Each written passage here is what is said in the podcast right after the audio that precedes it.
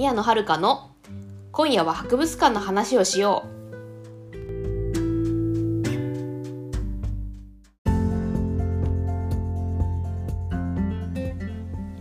皆さんこんばんは、宮野遥です。この番組は学芸員資格を持つ博物館オタクが博物館について熱く語る番組です。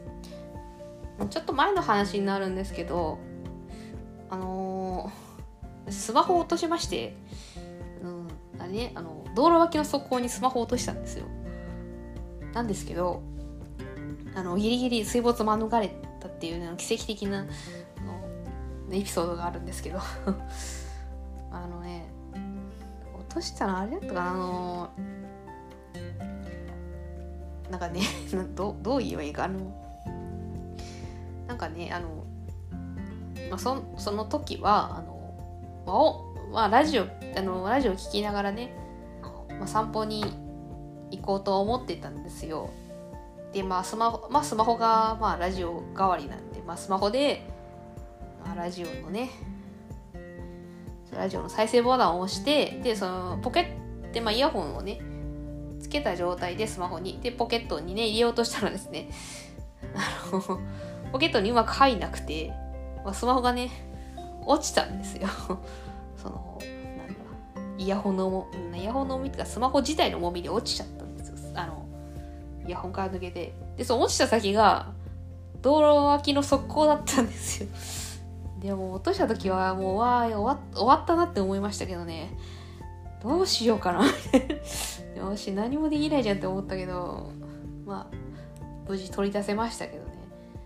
最初のあの自力で取り出そうと思ったんですけどそのなんだ側溝にかかってる金網がねめちゃくちゃ重くて硬かったんで取れなかったんです。だから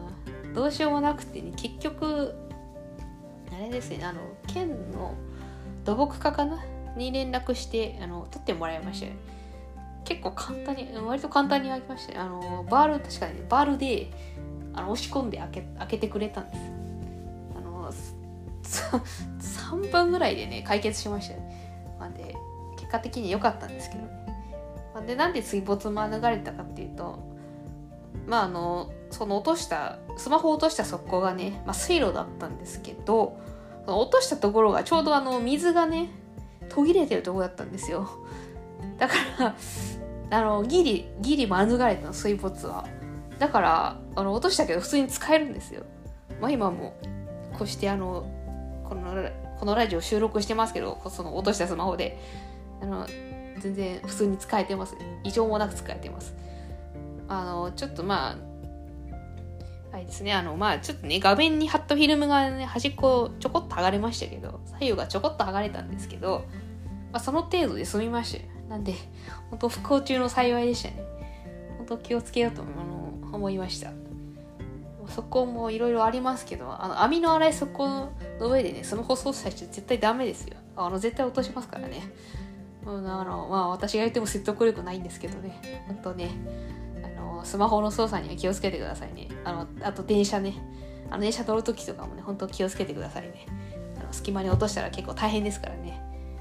皆さんそういうわそんなわけでね、あのスマホの操作にはお気をつけあのお気をつけくださいね。では今夜も博物館の話をしていきましょう。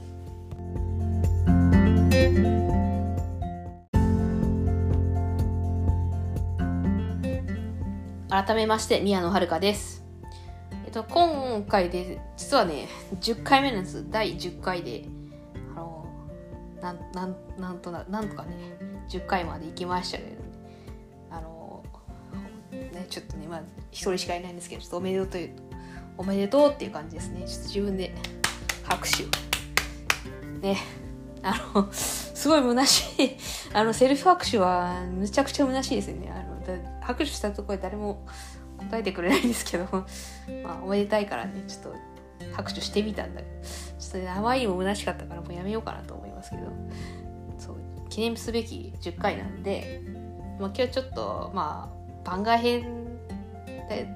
っていうわけでもないですけど、ちょっといつもと違う話をしようかなと思います。まあ、普段はあのそのなんだ博物館そのものについてねちょっと話してるんですけど今回今回はなんかそのなんでしょうね。まあ、脇道にそれた話題というかねそんな話をしたいと思います。まあですね。あのまあこれ私の話になっちゃうんですけど、まあ、博物館の情報ってどうやって集めてるんだっていう、まあ、そういう話をしたいと思います。まあ、あれですね。手段としては主に3つですね。まあ、私の場合ですけどね、手段としては主に3つですね。まず1つが Twitter、まあ、要はインターネットですね。と、あとは、2つ目が雑誌本、紙媒体ですね。で、3つ目がチラシとか広告になりますね。ちょっとこれを1つずつ説明していきたいと思いますけど、その前にちょっと、ちょ,、まあ、ちょっと言っておきたいことがあるんですけど、まあですね、あのー、コロナ前はですね、結構3が多か3番目のあのチラシとか広告で情報を仕入れることが多かったんですよ。あの、都内の駅だとね、あの、企画展の広告出してるとこが多かったんで、でまあ、都内に行った時に、ああ、今あそこで面白そうな展示やってんなーって思って、まあ、それを覚えておいて、まあ、また別の日に行ったりとかしてたんですけど、まあ今、まあ、コロナ禍ですよ。まあ、まあ、だいぶ落ち着いてはきたけどもね、まだちょっとね、ちょっと怪しいじゃないですか まあちょっと、この、この収録配信されてる頃どうなってるかわかんないけど、まだちょっとね、怪しいからね、都内もちょっとまだどうかなっていうところなんですけどね。なんでね、あの、今、県内しか博物館県内しか行けてないんですよね。なんで最近はあのあれですかね主にまあインターネットとか雑誌本、まあ、の紙媒体ででそういうあのなんだ情報収集してることが多いですかね。まあ、別にあの私情報収集しようと思ってしてるわけじゃないんですよ。なっていう言い方するとあれだけどななんだろうなんかななはまあ、能動的にね自分から情報収集することもあるんだけどななんかね勝手に入ってくるんですよ。ちょっと言い方もどうかと思うんですけど。まあなんかあるじゃないですか。あのそういうの。なんかさあのこれ別に博物館好きに限った話じゃないんですけどななんですかねあの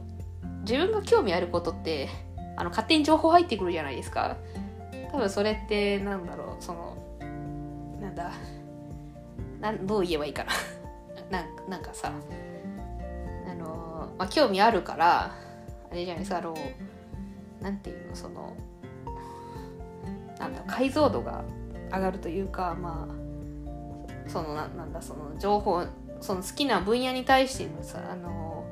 どんどん詳しくなっていくからさてかアンテナが多分なんかなんだろう広がるって言えばいいのかなっていうのがあるからだと思うんですよ。だから別にわざわざ自分から情報取りに行かなくてもなんか自然と入ってきちゃう っていうことが多いのかなと思います。なんでね、まあ、情報収集は、まあ、なんか自分でしてるっていうよりもなんか勝手に入ってくるっていう感じですね。あとはねですねあの SNS でねあの博物館好きの人がフォローするとさあの 展覧会のね展覧会のツイートとかさリツイートしてくれるからまあそれでねまあとそういうの知ったりとか、するんですけどね。でですね。あのあ、これはまたあのまた別の機会に詳しくお話できたらと思うんですけどね。あの最近読んでる本であの、まあ、博物館についてのエッセイがあって、まあ、それがその三浦紫音先生が書かれた「ぐるぐる博物館」というエッセイがあるんですけどまあ、それもある意味情報源ですね。あの、情報収集の一つの手段になってます。まあ、というのも、その、三浦紫音先生がね、あの、全国の博物館巡って取材した、そのなんか、取材記みたいなのをね、まとめた本なんですそれがね、面白いんですよ。三浦紫音先生完全に、この人オタクじゃねえかっていうのがね、分かって、ちょっと親近感が湧きましたけど。あちなみに三浦紫音先生はですね、小説家でですね、あの、なんだろう、代表作あれかな？あの、船を編むとかね。あとは、なんだっけな。ちょっとタイトル忘れちゃったんですけど、あの、アニメ業界を舞台にした小説も書いてますね。タイトルを忘れましたけど、まあ、船を編むは結構有名かなと思います。な映画化もししましたからね。あのあれですね。辞書編集部の話ですね。船を編むね。私も読みましたけど。そういったまあなんだエンタメ小説を書いてる作家さんなんですけれども あの Google 博物館の時はもうなんか完全にオタクオタクだなみたいな。ちょっとオタク公文で エッセイ書いてるからもうなんか、うん、すごく親近感が湧きましたけど。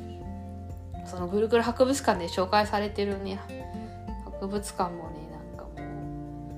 もうほんと全国巡ってるからねちょっと全部行きたいっていう感じになりますね。まあ、そのぐるぐる博物館自体の感想はまた別の機会にしたいと思いますけどね。まあ、そんな感じでなんかね、まあ、なんだろうね、あの、まあ、主にあれかね、まあ、インターネットと紙媒体で情報収集してるっていう感じですね。うん、まあ、あとはあれですかね。まあ、あの、まあ、博物館好きっていう話をするとまあ何ですかねその SNS でそういう話するとまあなんかな実は私も好きなんですって人がねフォローしてくれたりとかね。あと地元にこういう博物館あるんですよみたいなね情報提供してくれたりとかねしますからね。あのこの間その情報提供をもとにねあの収録に1本撮りましたけれどもね第6回のね。あの鬼の館の話ですけど、まあ、そんな感じで、まあ、何ですかね、まあ、口コミとかっていうのもまあありますね。口コミ口コミか。うん口コミだね。というわけであの そうですね。ちょっと最初に言ったことと違違くなっちゃったけどあれですね。あのまあごめんなさい。ちょっと修正しますけど情報手段情報収集の手段。ですね。あの一つまず一つ目が、えインターネット2つ目が紙媒体。3つ目が口コミですね。そうですね。正確に言うとそうなりますね、まあ、口コミうん口コミはあんまり あんまりないけどね。あんまりその博物館好きの人そんなにたくさんいないよね周りに。で口コミはそんなにないから。まあどっちかっていうと多分紙媒体か、ね、インターネットかっていう感じになりますかね。ああとはですねあのまあまあ、コロナ前の話になるんですけどあの博物館行くとねあのチラシコーナーがあるんですよ。あの次の次の展示のチラシだったりとかあとはあのその博その博物館の別の博物館のなんだ金金ごめんなさいちょっと紙紙ちょっと待ってね。あのもう一回整理します。もう一回整理しますけどそのチラシコーナーにそのなんだあの次にやる展展示会展覧会のチラシとかあとは近隣の博物館のチラシとかも置いてあったりするんですね。なんでそれを見てねあこうこういう博物館もあるんだなと思ってそのチラシ取ってったりとかねしましたね。ただねあの面白そうな展示に限ってねあの地方なんですよ。地方っていうか遠いんですよなんか。あのおここの展示面白そうじゃんと面白そうじゃんと思ってチラシ取ったら関西でいや、ちょっとなと、いやいや、ちょっとなかなかいけないですよっていう ね、感じになったり、結構あるあるだったんですよね。ねまあ、そういうね、まあ、あの、行きたいですけど、その、埼玉県内とか都内に限らずね、まあね、いろんな博物館、ね、行ってみたいですけどね、もうちょっとかかるかな。もうちょっとかかるかな。と思いますね。でねまあそんな感じでねなかなかね って感じだよね。博物館ちょっとねまあ行きたいですね博物館でね。まあ、というわけまあちょっとねまあそんな感じでままあ、まとめますと、まあ、情報はねあの私の情報収集はまあ、インターネットと、えー、紙媒体あと口コミっていう感じになりますかね。まあ、あれですね、あの、この番組自体もね、あの、情報収集のあの一つの手段としてね使っていただければと思います。リスナーの皆さんに関してはね、まあ、そんな感じでね。ですね。あのいろいろねまたなどうこれどうまとめればいいのかな？なんかちょっとね今着地を見失った見失ってるんですけどこれどうまとめればいいのかな？まあそそんな感じでまあ情報手段としてはまあそんなにそんなに大したことはやってないっていうかまあうん割とローテクな感じでやっております。というわけでこの話は以上になります。